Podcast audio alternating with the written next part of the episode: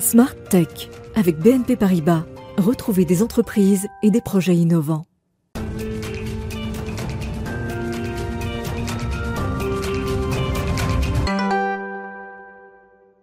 Bonjour à tous et bienvenue dans Smart Tech, l'émission que vous regardez en direct sur la chaîne Bismart dès 11h chaque matin.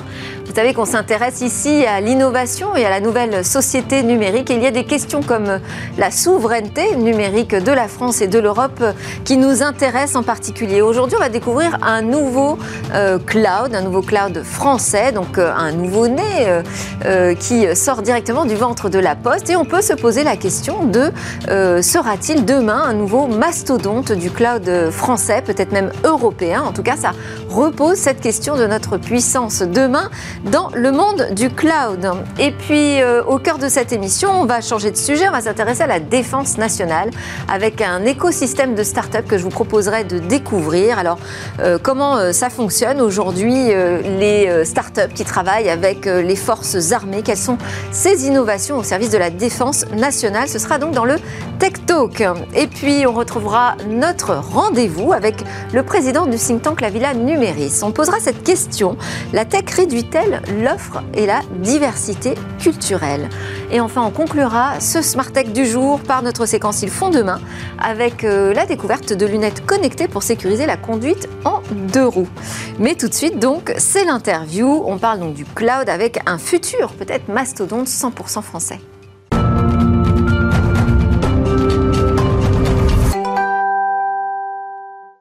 Nouveauté donc dans le cloud, c'est l'arrivée d'un nouvel acteur euh, français dans le secteur hautement stratégique donc de l'hébergement à distance des systèmes d'information et des données. Il s'appelle Nuage. C'est un cloud public souverain et euh, la publicité nous dit dans son plus simple appareil. Alors ça m'a donné envie forcément d'en savoir plus. Bonjour Vincent Armin. Bonjour. Merci beaucoup euh, d'avoir accepté de répondre à mes questions. Vous êtes le président et cofondateur d'Oxeva qui est une filiale du groupe La Poste. Euh, et donc euh, le nouveau papa donc, de ce nuage. Dites-nous en plus rapidement juste sur euh, l'entreprise Oxeva. Alors Oxeva, c'est une entreprise qui fait de l'hébergement infogéré de sites internet depuis maintenant plus de 15 ans. Et du coup, bah, justement, on vient de lancer Nuage, qui est notre offre de, de cloud public. Alors en quoi ça se différencie de ce que vous faisiez avant et qu'est-ce que ça apporte sur le marché? Alors l'hébergement infogéré, c'est on accompagne nos clients au quotidien. L'hébergement infogéré, c'est vraiment de l'humain. Alors que sur nuage, là, vous êtes en self-service face à une interface et vous commandez de la, de la ressource informatique. D'accord. Pourquoi lancer une nouvelle offre euh, nuage alors que vous êtes une filiale du groupe La Poste qui possède déjà des offres euh, cloud pour les grandes administrations, qui peut déjà se positionner sur cette question de la souveraineté en matière d'hébergement des données des Français? Alors tout à fait. Alors La Poste, elle se, elle se positionne, mais elle se positionne avec une offre via DocaPost, via sa filiale DocaPost, et elle se positionne sur une offre qui est beaucoup plus grand groupe que la nôtre. Nous, la cible, ça va vraiment être essentiellement les développeurs, les CTO en start-up et en agence web. D'accord. Donc ça, c'est vos, clients euh, principaux. C'est notre cœur de cible, tout à votre, fait. Euh, votre modèle, quand vous dites on se présente dans son plus simple appareil, c'est quoi? Quelle est la, différenciation par rapport à l'offre du marché? Eh ben, Notre modèle, justement, c'est la simplicité. En fait, simplicité de quoi? La simplicité, aussi bien au niveau des usages que sur le plan tarifaire. En fait, Nuage, on l'a construit sur, sur trois piliers qui sont du coup la simplicité, la prévisibilité des coûts et la transparence et la performance. Sur la simplicité, on a, on a Parce c'est simple l'utilisation du cloud aujourd'hui. Qu'est-ce qu'on peut faire de Non, l'utilisation du cloud aujourd'hui, elle n'est pas, euh, ah. elle, elle est pas si simple. Honnêtement, elle n'est pas si simple que ça. Alors, qu'est-ce que vous décomplexifiez Alors, on va décomplexifier euh, notamment l'interface. Sur l'interface, on a une interface qui est sexy, qui est ergonomique, qui est efficace. Chez nous, en quelques minutes, on est en quelques minutes et en quelques clics de souris, on est capable de lancer, euh, de lancer une instance. Mais quand je dis en quelques minutes, c'est vraiment en quelques minutes. Je parlais euh, la semaine dernière à, quelqu'un qui est euh, administrateur système, qui au quotidien travaille sur le leader du cloud américain. Et il me disait, et pourtant c'est quelqu'un de technique, et pourtant il me disait, franchement, il faut un doctorat pour, pour, pour utiliser l'interface. Donc nous, on veut vraiment simplifier, On veut vraiment simplifier l'usage du cloud. C'est-à-dire qu'on pourrait imaginer qu'on ait une interface française qui soit euh, euh, plus, euh, mieux designée, mieux, dessinée, mieux conçue que ce que propose aujourd'hui le marché américain. Ah, complètement. Et je pense qu'il y, a énormément de, il y a énormément à faire, il y a énormément à faire là-dessus. Nous, on en est. En proposant la même qualité de service et la même richesse d'offres. Oui, tout à fait. Alors aujourd'hui, on, lance un service, c'est le début. Le service, il est, il est volontairement limité. D'ailleurs, on, a fait face à certaines critiques par rapport à, par rapport à ce manque de, de fonctionnalités, mais ça, on le savait. Et euh, quelque part, je vais reprendre la, la, la citation de, de, du cofondateur de LinkedIn qui dit que quand on sort un produit, si on n'en a pas un petit peu honte, c'est qu'on l'a lancé trop tard. Bah, nous voilà, à un moment, il a fallu qu'on se lance, euh, qu'on se lance sur le marché, il a fallu qu'on se confronte du coup au marché, et du coup, bah voilà, on est parti, on est parti avec des fonctionnalités aujourd'hui qui sont basiques, mais qui sont hyper simples à utiliser. Et notre priorité, notre priorité là sur les prochaines semaines, les prochains mois, ça va être d'ajouter beaucoup, beaucoup de fonctionnalités, mais sans rentrer dans la complexification. Ça, c'est hyper important pour nous. Alors, euh, quand je pose la question, est-ce que ça peut euh, devenir demain un mastodonte euh, français, européen? En fait, je pose la question, est-ce que ça peut servir notre quête de souveraineté numérique? Et pour ça, je dois vous interroger sur le Made in France. Est-ce qu'on est là face à un cloud qui est vraiment 100% français? Alors, c'est un cloud qui est 100% français, tout à fait. On repose sur OpenStack. OpenStack, c'est la techno qui est dessous, qui est une techno open source. Par contre, tous les développements... Alors open source qui est quand même géré par une fondation américaine. Qui est géré par une fondation américaine, mais euh, ils n'ont aucun droit sur les données qui sont hébergées. Derrière, c'est juste, euh, c'est juste le code, le code qui est ouvert. On a, on a accès à ce code-là, à ce code-là, pardon. Et vous avez développé votre propre solution à partir de ce code? C'est-à-dire, sont des technos vraiment faites maison? Tout est fait maison tout est fait maison. On a une équipe de, de 20 personnes en interne et euh, les, bah, les développeurs sont là au quotidien et tout est développé maison. Et ça, va nous permettre aussi de, du coup, de pouvoir répondre au mieux aux, attentes de, notre marché, puisque euh, bah, rapidement, on va mettre en place d'ailleurs une roadmap qui sera publique et surtout collaborative. Donc 100% des technos développés maison, donc 100% des technos françaises, vous nous dites, 100% des serveurs aussi en France? 100% des serveurs en France, tout à fait. Ok. Et ce marché mondial des infrastructures euh, dans le cloud, il représente euh, une part majeure de l'activité numérique. Vous espérez en capter quelle, quelle part? Quelle part euh, C'est difficile à dire. En tout cas, l'ambition, l'ambition de l'ambition de, nuage d'ici quelques années, c'est de devenir un acteur, un acteur majeur du cloud européen. Euh, ça serait pas euh, ça serait pas déconnant de se dire que euh, d'ici d'ici 2027 nuage pèse un petit 100 millions 100 millions d'euros en termes de chiffre d'affaires. En tout cas, c'est l'ambition. Ok. Et est-ce que dans cette optique, vous allez adhérer au consortium Gaia X? Parce que vous savez que euh, sur ce plateau, ici même, jeudi, Scaleway a annoncé euh, qu'il se retirait du consortium euh, qui est censé instaurer de nouvelles règles européennes autour du cloud. Est-ce que vous allez, vous, y adhérer? Quelle est votre position sur le sujet? Alors, nous, pour le moment, on est observateurs. On est observateurs, tout ce qui est label, initiative. En tout cas, moi, de mon point de vue, c'est qu'aujourd'hui, c'est de, beaucoup de politique nous, comme je l'ai dit, nous, euh, la priorité, ça va être, ça va être sortir des, sortir des fonctionnalités. Je dis pas qu'on rejoindra jamais un, qu'on rejoindra jamais un label. Euh, pour autant, si on rejoint un label, il faudra qu'il soit en phase avec notre ADN, avec notre culture.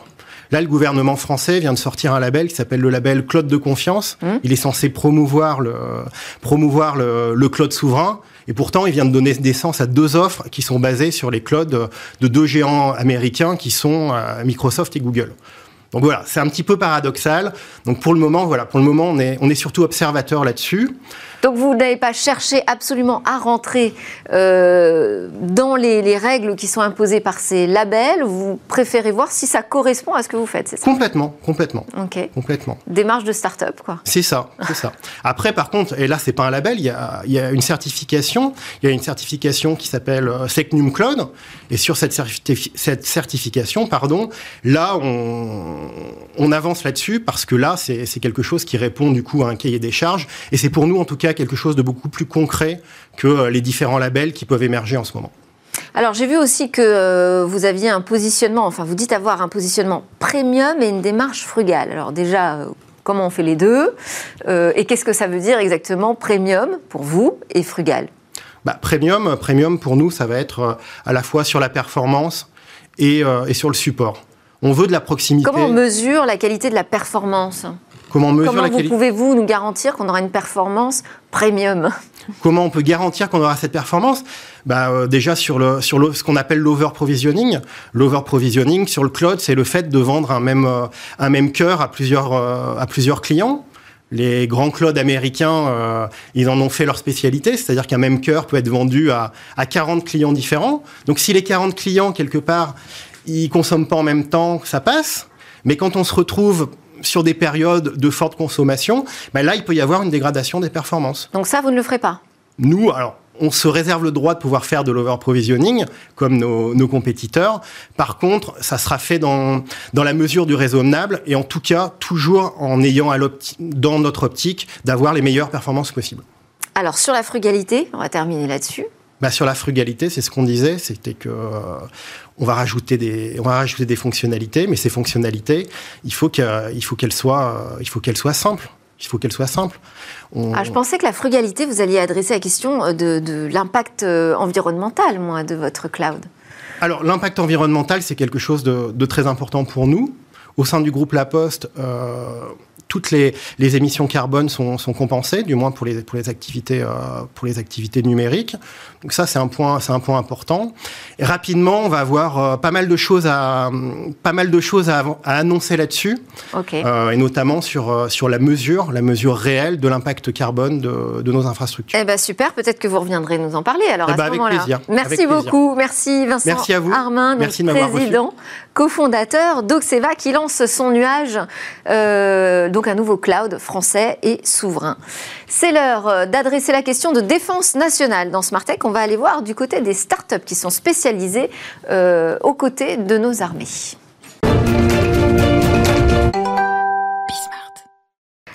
C'est la troisième édition du Forum Innovation Défense qui démarre aujourd'hui et qui va durer jusqu'au 27 novembre à Paris. C'est organisé par euh, l'agence Innovation Défense qui a été créée par euh, Florence Parly. Et c'est un lieu de rencontre euh, des acteurs d'innovation de la défense autour d'une centaine de projets hein, qui sont soutenus par le ministère des Armées. Les deux premiers jours sont réservés aux professionnels, mais il y a quand même une ouverture au grand public qui va permettre d'aller voir un peu à quoi ressemblent ces innovations pour le ministère des Armées. Samedi 27 novembre. Alors, on va aller regarder, nous, déjà, dès aujourd'hui, dans Smartech, à quoi ressemble cet écosystème des startups françaises pour la défense, grâce à mes deux invités, Sandra Budimir, cofondatrice et directrice Europe de Starbus, qui est un accélérateur euh, dans l'aéronautique, le spatial et la défense. Votre mission, c'est euh, du conseil en stratégie, mais également la mise en relation des entreprises euh, publiques, privées du secteur avec les startups innovantes du marché.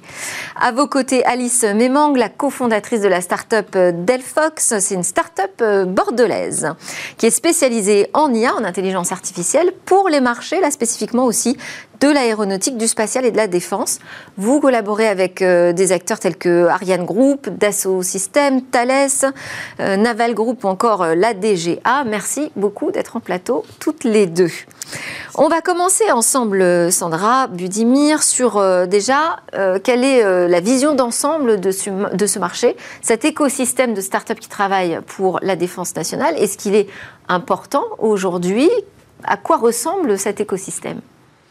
Alors bonjour et merci de nous recevoir. Et effectivement, Starburst, euh, nous, on est le premier accélérateur mondial de start-up dédié à l'aéronautique, au spatial et à la, défense. On est né à Paris il y a 7-8 ans. Et on s'est tout de suite exporté aux, États-Unis. Et euh, on voit euh, une réelle croissance en nombre de, de start-up, notamment en France et en Europe, euh, de ces start-up qui souhaitent euh, se Depuis positionner. quand, quand vous parlez de réelle croissance que vous voyez arriver Depuis Alors, on voit euh, des startups se positionner sur la défense depuis 5-6 ans à peu près, véritablement, euh, pour plein de raisons. hein. Alors, aux États-Unis, et c'est pour ça que je le mentionnais, euh, on a vu ce phénomène beaucoup plus, beaucoup plus tôt arriver, et puis en France et en Europe, on suit cette, cette croissance, donc on, on suit la même, la même tendance. Euh, donc, ça, c'est dû euh, aussi. 5-6 ans, ça veut dire qu'on est encore au début d'un écosystème euh, émergent ou qu'on arrive déjà à une certaine maturité des startups? Alors, on est très clairement encore au début, même si certaines startups ont commencé à faire des levées intéressantes, type Préligence, Unseen Lab, par exemple. on est encore au, tout début. Delphox pourra vous en parler. Et, cela est dû au fait que l'AID, l'Agence de l'innovation de défense, effectivement, a été créée dans ce sens pour consolider cet écosystème-là. Il y a trois ans seulement. Il y a trois ans eh seulement. Mm. et que ce n'est aussi que très récemment qu'on a lancé des grands programmes qui sont évidemment phares et très importants pour euh, la suite et consolider ces, cet écosystème de start-up. Donc, Alors, on va en parler de, ces programmes, mais un petit peu après, on va déjà donner la parole à, la start-up en plateau. donc, Alice Méman, vous allez nous, nous parler euh, de l'actualité de, de Delphox, hein, puisque j'ai appris que vous aviez été sélectionné par le magazine Challenge pour euh, son palmarès des 100 start-up où investir, donc félicitations. Merci. et puis que, également, vous avez euh, était en charge, vous êtes actuellement, c'est ça, en charge d'une brique technologique euh, d'intelligence artificielle euh, pour un projet de drone sous-marin océanique, c'est ça? Tout à fait. Alors racontez-nous ce que vous faites avec avec, euh, avec ce projet de Naval Group. Qui est effectivement le, client. Euh, donc merci déjà pour euh, cette invitation. Alors avant d'arriver sur Naval Group, je vais vous présenter un peu Delphox pour vraiment vous parler de ce qu'on fait. Donc on est spécialisé en intelligence artificielle et plus spécifiquement en apprentissage par renforcement, qui est effectivement la technologie qui nous permet aujourd'hui d'intégrer de l'autonomie décisionnelle dans des systèmes industriels. la collaboration avec Naval Group est un exemple, hein, effectivement, de toutes les applications qu'on a pu avoir. Et là, euh, Naval Group a dévoilé justement il n'y a pas longtemps ce projet d'un drone océanique sous-marin pour des missions de surveillance. Leur problématique, c'était quand un drone de ce type-là se perd ou pire tombe dans des mains ennemies. Aujourd'hui, avec la brique qu'on intègre, une fois que les algorithmes qu'on a entraînés savent réellement résoudre une problématique ou bien gérer la mission de bout en bout, la brique va leur permettre, quelles que soient les situations qu'ils vont pouvoir rencontrer sur leur mission, de réorganiser leur mission, de recalculer leur trajectoire, de recalculer un positionnement, de façon à pouvoir éviter euh, euh, des, compromis, des, des, problématiques qui pourraient se poser et de maintenir la mission. Donc ça permet vraiment de sécuriser la mission de bout en bout. C'est-à-dire précisément, cette brique d'intelligence artificielle, ça permet de reconfigurer, c'est ça les missions du drone C'est ça. On est vraiment sur quelque chose aujourd'hui. Il faut la plus-value de la technologie, c'est vraiment la capacité de s'adapter dans un environnement qui change. Aujourd'hui, les systèmes traditionnels sont programmés pour faire une seule chose. À partir du moment où il y a un imprévu, un mouvement qui n'est pas programmé dans la chaîne de, de, de, production, le système s'arrête. Et donc, c'est un humain qui doit revenir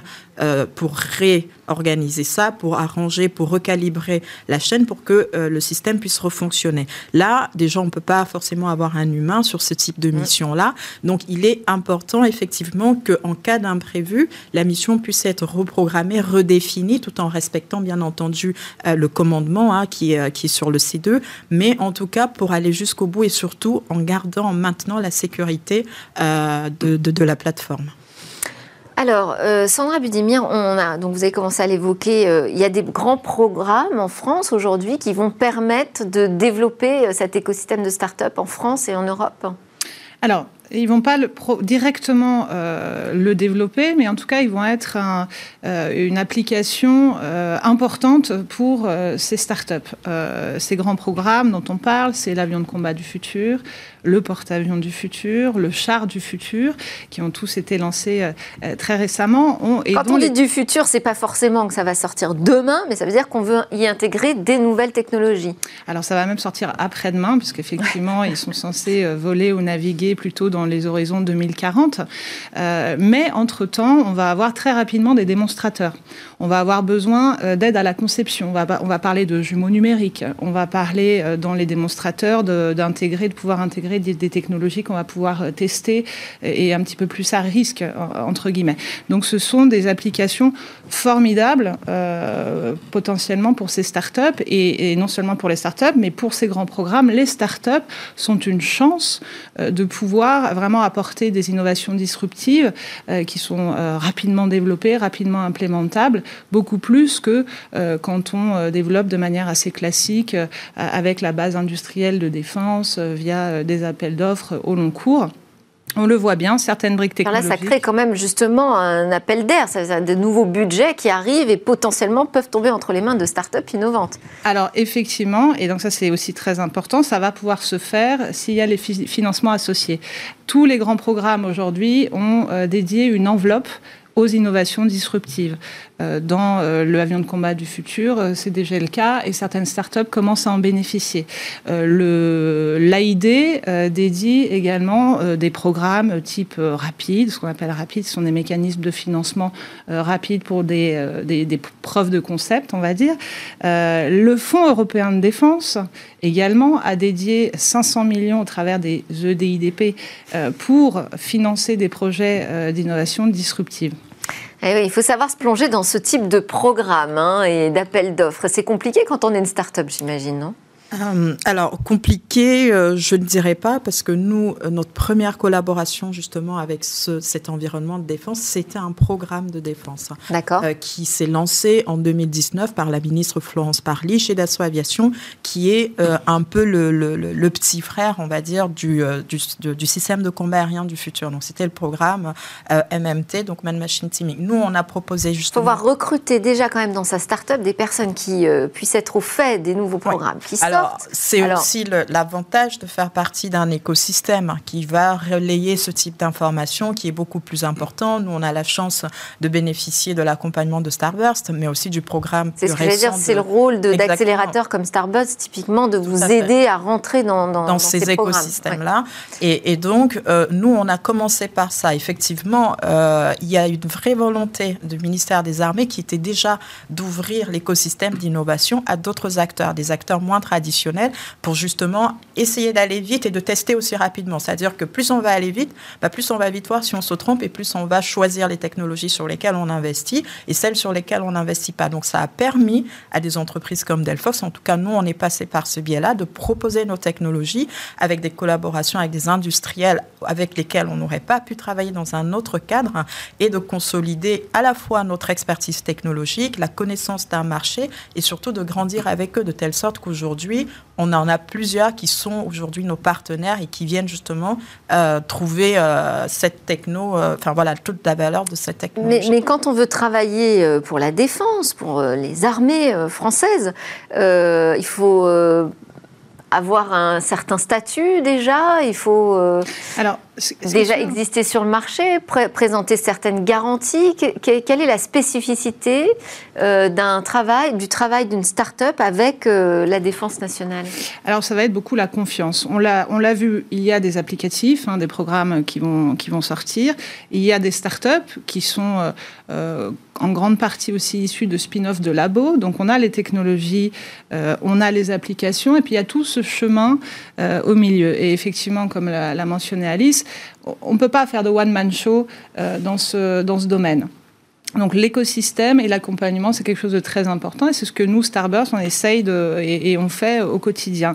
Ce qui est la clé euh, pour euh, que ça marche, ça va être pour nous deux choses actuellement, c'est d'identifier suffisamment tôt ces technologies sur lesquelles on veut miser et qu'on veut tester, de manière à euh, leur trouver les financements nécessaires, les applications qui conviennent, et derrière leur permettre de croître significativement en dehors à la fois du marché défense et en trouvant des financements qui leur permettent de financer leurs recherches, leur recrutement et de grossir. Aujourd'hui, euh, c'est là-dessus qu'on travaille euh, beaucoup, sinon on va se retrouver euh, à rater le coche. Encore une fois, on vous avait parlé cloud il y a quelques instants. on voit bien qu'on est très en retard. On, sur des sujets d'intelligence artificielle, on a aussi du retard à rattraper. Donc ce qui va être clé et ce qu'on a voulu constituer avec un programme qu'on a lancé, c'est nous aussi on ne travaille pas en one-man show, même nous, Starburst. On a lancé un consortium parce qu'on a uni les forces ensemble avec aujourd'hui l'ONERA, qui est le labo de recherche en aérospatiale défense, l'école polytechnique, qui est l'école euh, d'ingénierie euh, et de défense française, euh, et la SATT de Paris-Saclay, qui est un organisme qui vise à financer et à aider à, la sortie de la propriété intellectuelle des labos. Et Starburst, qui, qui apporte son pragmatisme et sa, sa capacité à mobiliser des financements pour ces, pour ces startups. Donc nous, ce qu'on souhaite, c'est les identifier très très tôt. On prend des startups early stage qui n'ont pas encore fait de, levée de fonds, ni de seed ou de série mais qui vont bientôt le faire, et carrément des projets de recherche qu'on veut constituer en entreprise. Et derrière, euh, ce qu'on constate, c'est qu'on va être capable, si on voit la, courbe de croissance des, financements, on parlait tout à l'heure de Unseen Labs ou Preligence, qui ont fait des séries c'est qu'aujourd'hui, euh, dans euh, les investissements privés, qui vont être la clé, il nous manque des fonds, des fonds de, de, taille conséquente pour pouvoir accompagner les levées à plusieurs centaines de millions d'euros. Vous êtes plutôt sur un marché de deep tech tout à fait. Où il faut avoir des investissements assez conséquents sur des technologies qui ne sortiront peut-être que dans euh, quelques années. Exactement. Alors ce qu'on voit, c'est que de plus en plus de fonds s'y intéressent, euh, mais tous les fonds de, deep tech ou de spatial défense, on va dire, sont plus, quand même euh, plutôt tous en dessous euh, de la taille de 100 millions d'euros. et puis, il n'y a pas de garantie qui pourrait rassurer les fonds que justement ces technos seront achetés demain par le ministère des Armées? Alors c'est un très très bon point que vous soulevez là. il faut trouver la bonne équation, et c'est là où c'est effectivement clé, entre la commande publique et l'investissement privé. Sans commande publique, sans une véritable volonté de soutenir euh, nos jeunes euh, pépites et, de les aider, on n'y arrivera pas. On a une start-up dans notre portefeuille Starburst aux, États-Unis. Je mentionne les États-Unis non pas euh, pour les prendre en, modèle, mais parce qu'ils savent faire, ils savent produire de la nouvelle techno et ils n'ont aucun complexe. et on a une start-up qui s'appelle Launchers. Avant même le moindre test, le moindre développement, l'US Air Force launchers donc font des lanceurs de nanosatellites, euh, l'US Air Force a précommandé des lancements. Hum.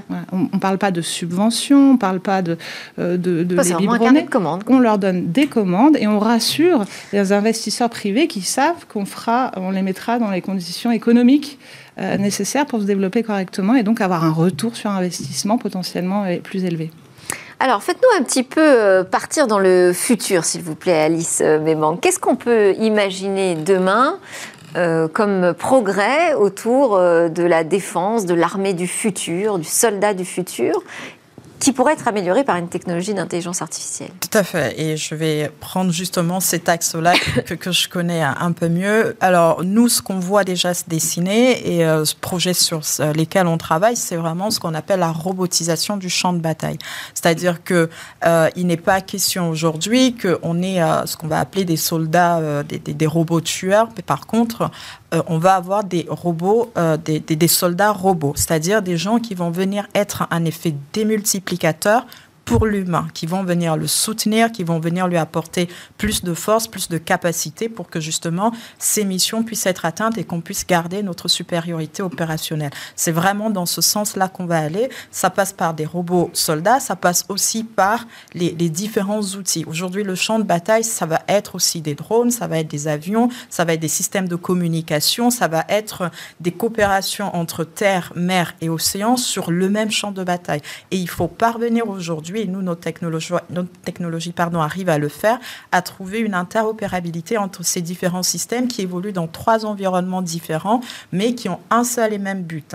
Donc ça va être euh, voilà, une cible qui est détecté par un avion qui va envoyer cette information par un système de communication à un navire qui lui va déployer un sous-marin. Enfin voilà, donc c'est vraiment une collaboration. On va vraiment être dans quelque chose qui va être de plus en plus collaboratif où on cherche toujours la même chose, supériorité opérationnelle, augmenter pardon, les, les, faits capacitaires de, de, nos forces sur, euh, sur le, le, théâtre d'opération et surtout euh, d'aboutir au succès de, de, toutes les missions.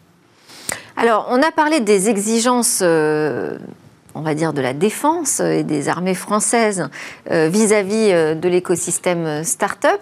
D'un autre côté, moi j'ai envie de poser aussi la question de, vos exigences à vous et peut-être des questionnements éthiques qui peuvent se poser quand on travaille justement sur le champ de bataille de demain, les robots du futur qui seront de nouvelles forces armées. Est-ce qu'on se pose ces questions éthiques? En matière d'intelligence artificielle, c'est un gros sujet quand même. Alors, euh, on se les pose effectivement, euh, et surtout, euh, il y a, il y a, enfin comment dire, il y a des règles Donc même pour faire la guerre, il y a des règles de guerre. Et nous, euh, sur les systèmes qu'on développe, il y a une règle importante qui est celle du commandement. Le commandement, la prise de décision revient toujours à l'humain. Donc on ne va pas... Donc le drone tueur autonome, par exemple N'existe pas. Voilà, le drone, euh, c'est vraiment une décision qui arrivera, qui est prise par un humain. La décision finale de tirer, c'est le commandement qui la prend. Donc tout ce qu'on va développer aujourd'hui, c'est pour multiplier les effets, c'est pour apporter du soutien aux forces qui sont sur le terrain. Ce n'est pas pour de la prise de décision, en tout cas dans des contextes euh, de, d'armes. Hein. Ce, n'est, pas encore la volonté aujourd'hui euh, euh, de, de, nos, de, nos, de, notre, de la politique. C'est, un questionnement, ça, du côté des entrepreneurs qui travaillent pour la défense, de se dire, après, si j'adresse le marché civil, finalement, est-ce que c'est pas compliqué? On voit les problématiques des géants du numérique qui ont du mal à, communiquer, à se positionner vis-à-vis de, des technos qu'ils fournissent à la DARPA, donc aux armées américaines Alors, je reviendrai sur, sur le point de l'éthique en, rappelant les propos du, chef d'état-major des armées, le, le général Burkhardt. Là, il s'agit de gagner la guerre avant la guerre on a développé euh, il y a 50, 60 ans euh, ce qu'on appelait une force de dissuasion nucléaire. Aujourd'hui, si on veut être crédible euh, et être craint, tout simplement, il faut montrer qu'on est capable. Donc il est critique et essentiel d'être en mesure de développer et de porter ces nouvelles technologies et de les soutenir jusqu'au bout, jusqu'à ce qu'elles deviennent des licornes et suffisamment grosses pour être inattaquables. Et, tant qu'à faire qu'elles soient européennes. Et tant qu'à faire qu'elles soient européennes. Après, effectivement, il y a une question de financement. Aujourd'hui, on, on sait que c'est compliqué d'aller voir une banque, par exemple, pour quand on a une société qui travaille dans la défense. C'est pour ça qu'il est critique euh, de développer de plus, plus de fonds d'investissement privés qui vont co-investir aux côtés, là, ce, ce Def Invest et le fonds euh, d'innovation de défense qui se lance prochainement pour soutenir euh, ces startups et aussi les aider à se diversifier. Le marché de la défense ne sera jamais suffisant en termes de, de chiffre d'affaires, tout simplement. une application comme celle de Delphox à des champs de possibles qui sont euh, infinis. Donc il faut, euh, via des accélérateurs comme nous, euh, pouvoir leur apporter d'autres marchés. Merci beaucoup à toutes les deux. Et pour ceux qui veulent, qui ont la curiosité d'aller voir à quoi ressemblera la défense de demain, et eh ben je vous le rappelle, hein, il y a cet événement Forum Innovation Défense qui se tient à Paris avec portes ouvertes, on va dire, samedi 27 novembre. Merci. Alice Mémang, cofondatrice de la start-up Delphox, et Sandra Budimir, cofondatrice et directrice Europe de Starbucks. Starbust. Dommage pour la fin. Bon, allez, juste après la pause, on va parler de diversité culturelle.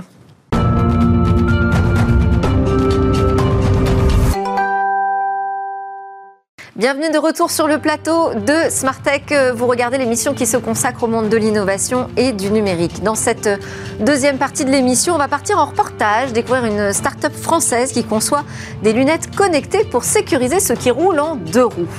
Mais d'abord, c'est l'heure de notre rendez-vous avec David Lacomblède, le président du think tank La Villa Numéris. Bonjour David. Bonjour. Avec vous ce matin, on va s'intéresser à la culture, on va parler de musique, cinéma, séries, livres, dans l'offre numérique, je dois dire qu'on a parfois un peu du mal à s'y retrouver. On a l'impression euh, d'une abondance, mais euh, finalement, peut-être est-ce là euh, un trompe-l'œil. Qu'en pensez-vous? Est-ce que ce numérique apporte véritablement une diversité?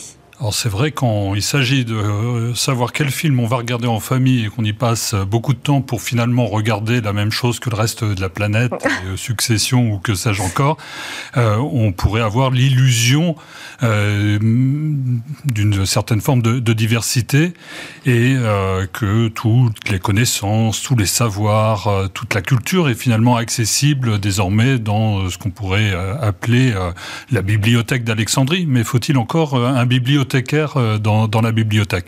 Alors c'est vrai que l'utopie euh, du début de l'Internet portait euh, cette idée d'une longue traîne où tout serait embarqué et ce faisant, on pourrait accéder à, un patrimoine parfois ignoré ou perdu de vue. Il faut bien avouer que cette idée de la longue traîne a été battue en brèche par une certaine forme de blockbusterisation de la culture, de concentration des acteurs économiques. Il fallait avoir une taille monde pour réagir.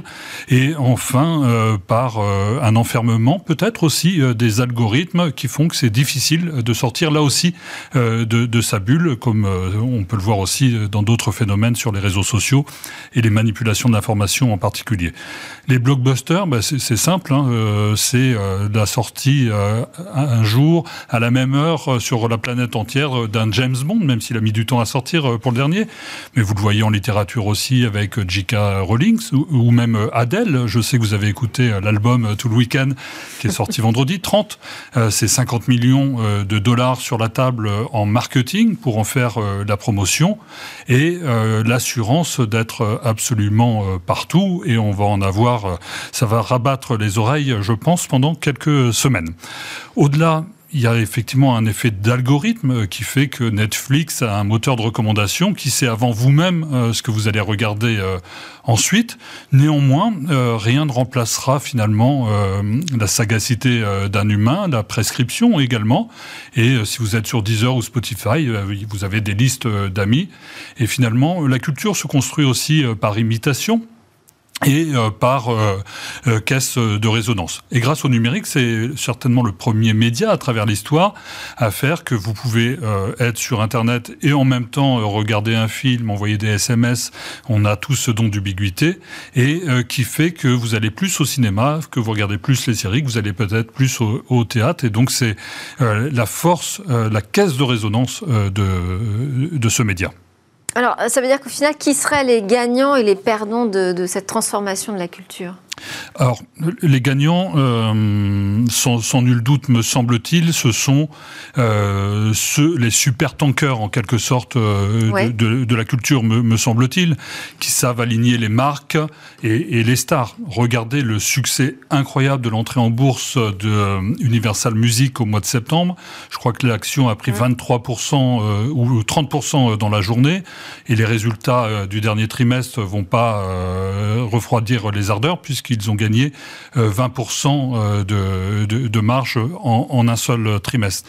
Et jugez plutôt le catalogue. Hein. Je sais que là aussi, il y a vos stars préférées, Paul McCartney, euh, Billy Eilish, Angèle, Elton John. Mais que vous là? passe, et, des, meilleurs.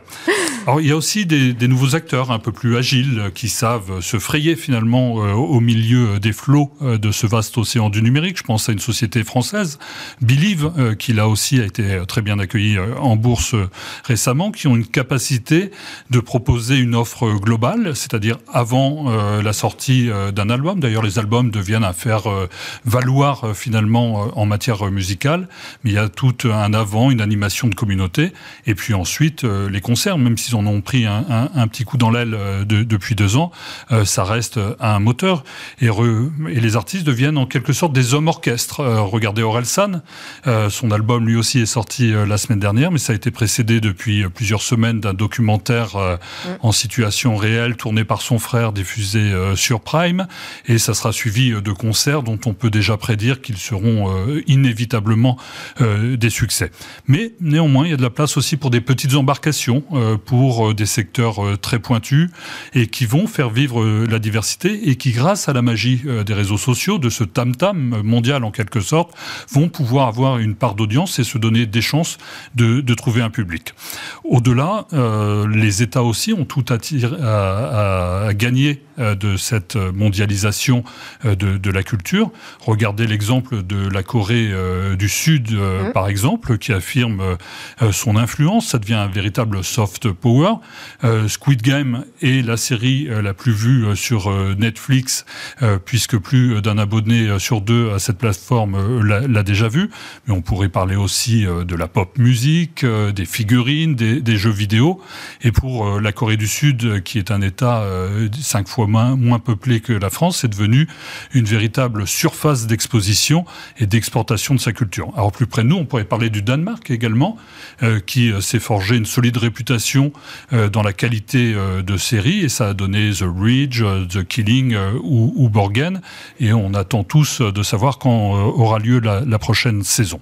Et aucun secteur de la culture n'est épargné, on pourrait regarder ce qui se passe en matière euh, de, peinture euh, euh, ou d'art, par exemple. Là aussi, les stars mondiales tels que Jeff Koons, par exemple, mais aussi Banksy, qui en use habilement d'ailleurs et qui en détourne les codes. Et là aussi, le marché change profondément, puisque vous, comme moi, on peut devenir aujourd'hui propriétaire grâce à des NFT d'une contre-marque numérique d'une œuvre en quelque sorte et influer grandement les artistes en ce sens. Il y a un seul mot d'ordre, il faut être mainstream. Eh ben, ce sera euh, le dernier mot de votre chronique, David Lacomble. On est arrivé au bout. Euh, on continuera d'en parler ensemble, évidemment. Merci beaucoup. Je rappelle que vous êtes le président de la Villa Numéris. À suivre dans Smart Tech, notre séquence Ils font demain.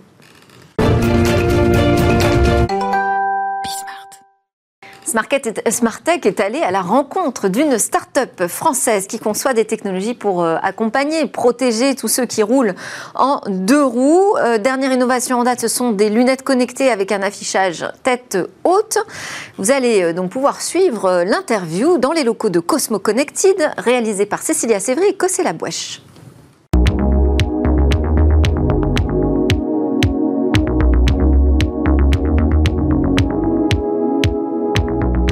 L'objectif de Cosmo Connected, c'est de rendre donc tous les utilisateurs de deux roues, euh, toutes les personnes en mouvement plus visibles et plus en sécurité on a commencé dans un premier temps à proposer une solution pour les motards. On a décliné le Cosmomoto pour les cyclistes et les utilisateurs de, nouvelles mobilités. Et puis la dernière nouveauté, c'est la lunette, le Cosmovision, qui permet en fait d'afficher euh, toutes les informations dont le cycliste a besoin d'avoir, notamment par exemple sa vitesse ou euh, son système de navigation, directement sur sa lunette, avec une technologie qu'on appelle l'affichage tête haute, qu'on retrouve dans les voitures.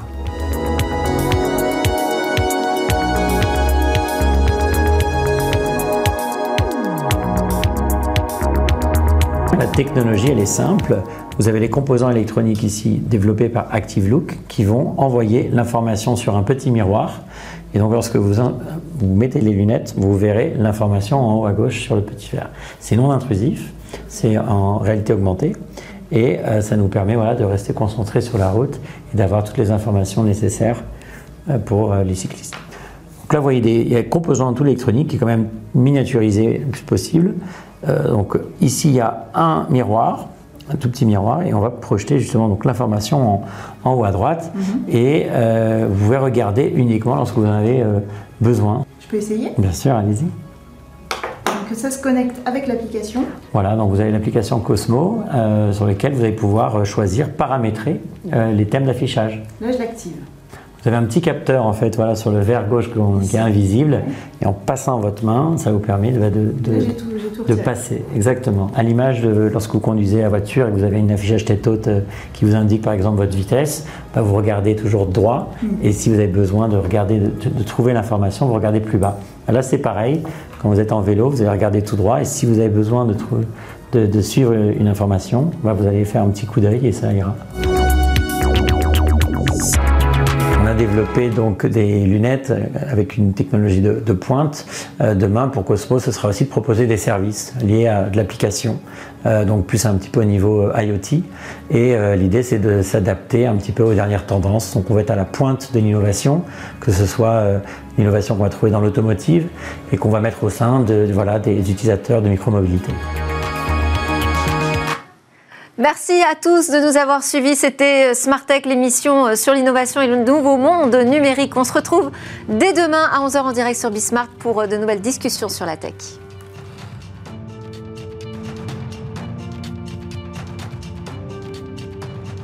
Smart Tech avec BNP Paribas. Retrouvez des entreprises et des projets innovants.